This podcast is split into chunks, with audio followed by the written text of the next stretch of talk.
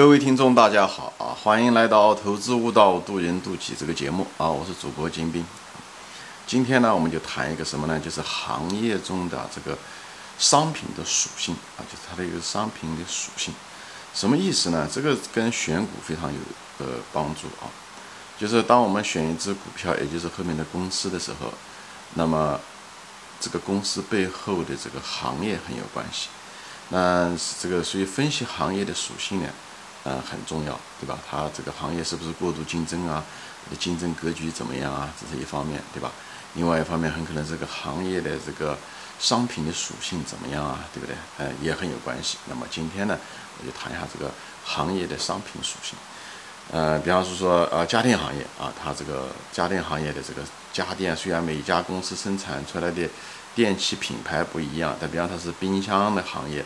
那么，格力呀、美的呀，它可能每家公司它有它的那个商品的特点，但是它这个行业中的冰箱它本身有冰箱的一些属性，而这个属性呢，其实很大程度上跟这个公司的将来呃的利润呐、它的提价权啊、它的利润啊都很有关系。所以我这个节目呢，就专门就跟大家理一理这个分类。和逻辑关系，为什么有些行业就可以出牛股，有些行业就注定出不了牛股？虽然它也许是这个行业中的最好的龙头，但也出不了牛股。这很大程度上跟这个行业的本身的商品属性有关系，好吧？今天这个节目呢，呃，我可能也许分两次吧，把它讲完啊。那么今天呢，我就跟大家说一下，就是。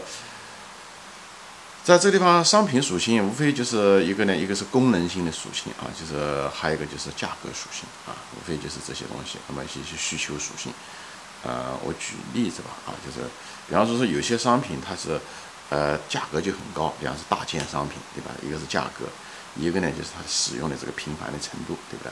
是不是很频繁，对不对？是不是不断的被再次消费，对不对？这个很重要，就是一个是消费的频率吧，一个就是价格啊。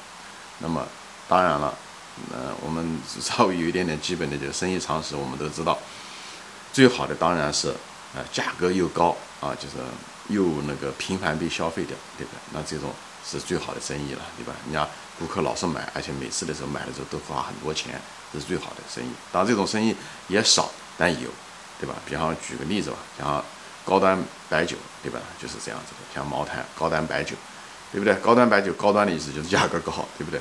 送礼，或者说有些人喜欢喝，有钱人喜欢喝，这个种东西呢，送完礼还得再送，喝完了那个酒还得再喝，今天喝了一瓶，明天还得再喝一瓶，对不对？所以这个是个非常好的一个行业，所以大家就是这两个都高，双高，对不对？价格高，频率高啊，两个，这就是非常好的。但是大多数的行业呢，就是两者中有一个，那也可以啊，就是比方说。呃，频率不是很快，但是呢，价格也挺高的。比方是说，呃，电器行业啊，是汽车行业啊都是这样，对不对？这个呢，它也容易出一些牛股，像格力电器啊、美的啊，它哎这些电器，老板电器啊，它有它也会出现啊。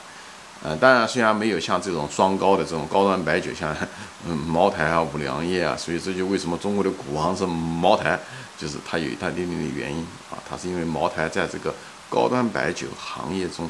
这个行业商品的属性啊，消费频率高，价格高啊，它只是茅台是这个龙头而已。所以在这个，所以这个中国的股王是在这个非常好的这个行业中，跟这个高端白酒的行业属性有关系。那么回到这个格力呢，相对讲要要弱一些，但是它也可以成为牛股。那么像这类的呢，它这种家用电器就大件嘛，对不对？洗衣机也好，烘干机也好，冰箱也好，空调也好，对吧？是单件产品，但它使用频率比较低，对不对？你买了这个空调，你可能十年、二十年都不用再换了。冰箱、洗衣机也可能是这样子，对不对？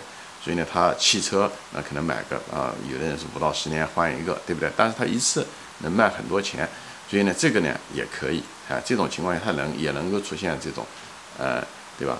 呃，牛股啊，都不是像那种超级牛股，对吧？那另一类呢，正好反过来呢，就是价格低，但是它使用频率很高，这也可以。对吧？像中国很多快速消费品嘛，对不对？就是，嗯，消费者用的，比方是说，嗯，洗涤剂啊，对不对？嗯，嗯，比方说护发剂啊，对不对？呃，像牛奶啊，对不对？特别是喝的东西，调味品啊、纸巾啊等等这种这类呢，它也能够出现一些那个牛啊，像海天，嗯，对不对？嗯，酱油这家公司，对不对？哎，它也会成为这样子的那个洗涤剂，像美国的像宝洁啊，都是长期的一个牛股。比方说是香烟行业，香烟抽完了以后烧掉一根，还得要再有一根啊，所以它这种东西，香烟行业也是在美国也是出现了很多。当然，香烟还有一个成瘾，这个成瘾就更厉害了，就是没有就根本不行，所以这个东西就更厉害，就是是是快速消费种品中的王者啊。所以香烟行业很赚钱。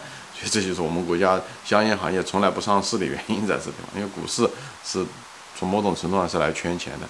他既然不需要钱，他跑到来圈干嘛呢？何必要把自己挣钱的股份，嗯，卖掉呢？对不对？所以，呃，像那个，对吧？前面讲的就是一些酒的行业，不一定是高端白酒，对不对？它价格低一点，像二锅头啊，对不对？像，哎。呃，古井贡啊，对不对？或者是更普通的酒，其实酒业行业很多赚钱啊，也包括啤酒啊，啊，也是很赚钱。一些普通的葡萄酒也都也还都能赚到钱，就这个道理。所以在这个行业中也出现了大量的牛股，也都不奇怪。嗯，它虽然不属那个双高，对吧？频率高，价格高，但是它也占了一头啊，对不对？它价格低，但它频率高。那也可以，就这一类的行业呢，也出现了大量的消费品，像巴菲特就特别喜欢买这一类的品，因为这一类的公司出现牛股的，嗯，还是很多的啊。所以这两类产品，也就是哎都可以啊。那么第四类，对不对？那么就是什么都占不到，频率又低，那么价格也很低啊，至少价格不高。那哪一类呢？就是五金小商品。五金金就是意思金属啊，就是铁质的耐用，所以这种东西呢，就是一定消费的频率不够高。比方是说锅碗瓢盆啊、刀叉啊这些东西啊，呃这些东西，呃呃，那么就是用的频率。比方是说锁啊这些东西啊，就是五金小商品，大家都知道这一类其实大家都在用，用的也很普遍。但是呢，你也没见到哪个公司出现牛股，为什么？它一个它价格低。坏了就换啊，对不对？也无所谓，也不在乎品牌，反正也没有那么重要，啊，而且呢，还主要的它使用还不频繁，就它它不容易坏，就这样，它不用老是要买，对不对？你一个刀叉，哎，只要能用，对不对？铁的铁质的刀叉，哎，它，哎，你你经常用，你就不会坏，不会坏你就不会换，而且换的话也就几块钱一个，所以这类的企业就不挣钱，就在这地方，它很难挣到钱，而且它也没有定价权，因为跑去了以后，顾客也不在意啊，顾客。而且呢，它也很难形成一个品牌效应，因为顾客也不知道它的品牌，它为什么没办法树立品牌效应呢？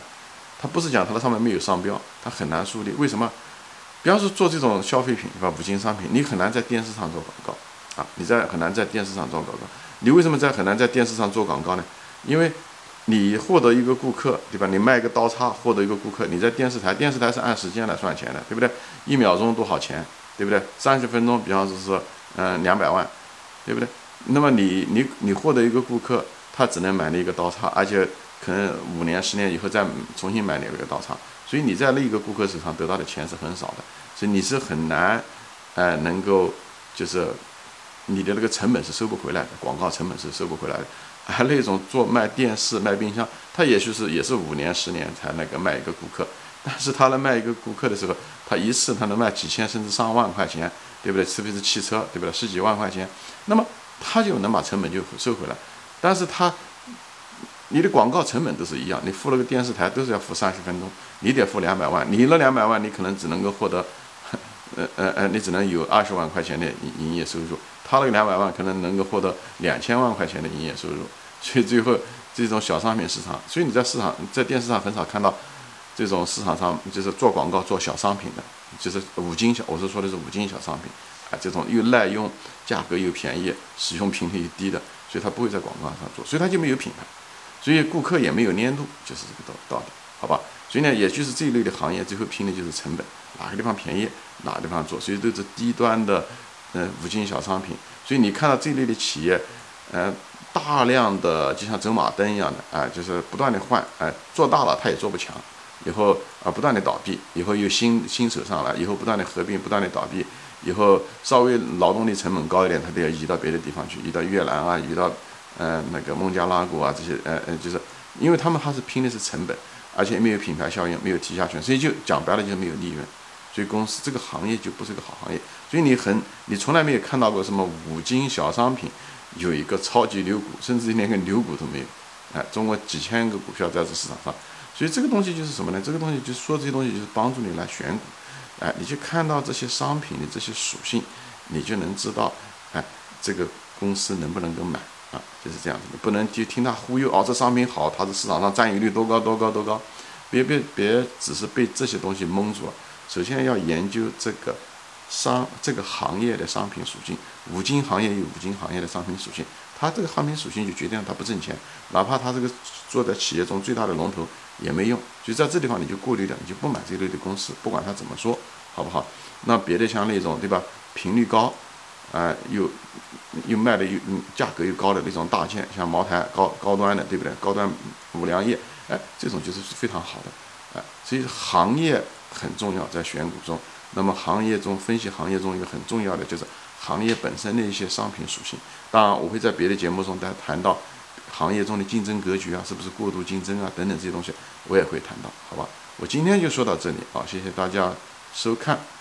嗯，以后呢，我在别的节目中我可能还会再谈到这个商品属性，还没有说完啊。那还有一类的就是介于这种，啊什么呢？就是。双高之间的就是高价格，嗯，高频率之间的一个东西呢，比较稍微低一点，它也出现很多的流股。还有一类的是什么？比方药品和养生业、养生品，就是比方是说，啊，对不对？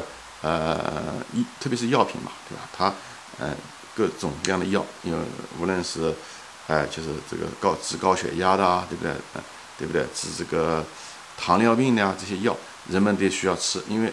但是这个呢，它又有一个护城河，它这个有个技术上的护城河，以后呢需求也很需，一直是需求，对不对？你今天吃了药，明天还得吃啊。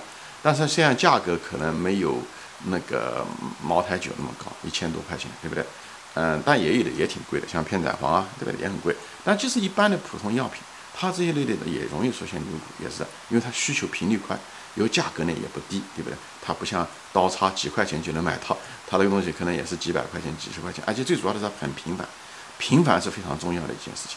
你像那个纸巾、洗涤液，那可能就几块钱，但它频繁，它一它也可以赚钱。所以这个频繁度还是很重要的一件事情。价格高不一定能挣到钱，所以我并不是特别看好呃那种耐用品，像那种洗衣机啊、烘干机。虽然价格单个价格高，但十年、二十年才换一次，而且大家也追求品牌啊、追求时尚啊等等这些东西，所以他们的顾客粘度不是那么强。有没有品牌是肯定不行，有品牌不一定能赚到钱。我这里就不展开说了啊，就谈一个介于这之间的，就介于呃，它又很频繁，但价格又不是太高，中等的，像药品，还有呢就是什么呢？化妆品也是，化妆品一个它有它有通过品牌作用，它有一定的粘度，它有一定的护城河，而且化妆品女人用化妆品用了以后，对不对？每天在用啊，每天用，它每天在消耗，就像酱油一样的，它不断的在消耗，而且它价格也比酱油贵，所以它也能赚到钱。所以这一类的化妆品和药品行业。都能够出到很多牛股，至少能够出上很多优质的公司吧。这是中外其实都有这个特点啊。我不知道中国的化妆品行业怎么样，反正在美国的化妆品行业是这样。美国的药品行业，美国股市上其实长期来说百分之五十以上的利润都是被这些药品行业赚走了。你就可以见到他们这个数目众多，啊，呃，很很赚钱，哎，就在这地方，这就是它的这个行业的商品属性决定的。再差的药业行业都能赚到钱，好吧？行，今天我就分享到这里啊，我这个还没说完啊，因为节目的限制，我可能再出一集，再谈行业商品属性的另外一些方面，好吧？今天就说到这里啊，谢谢大家收看，我们下次再见。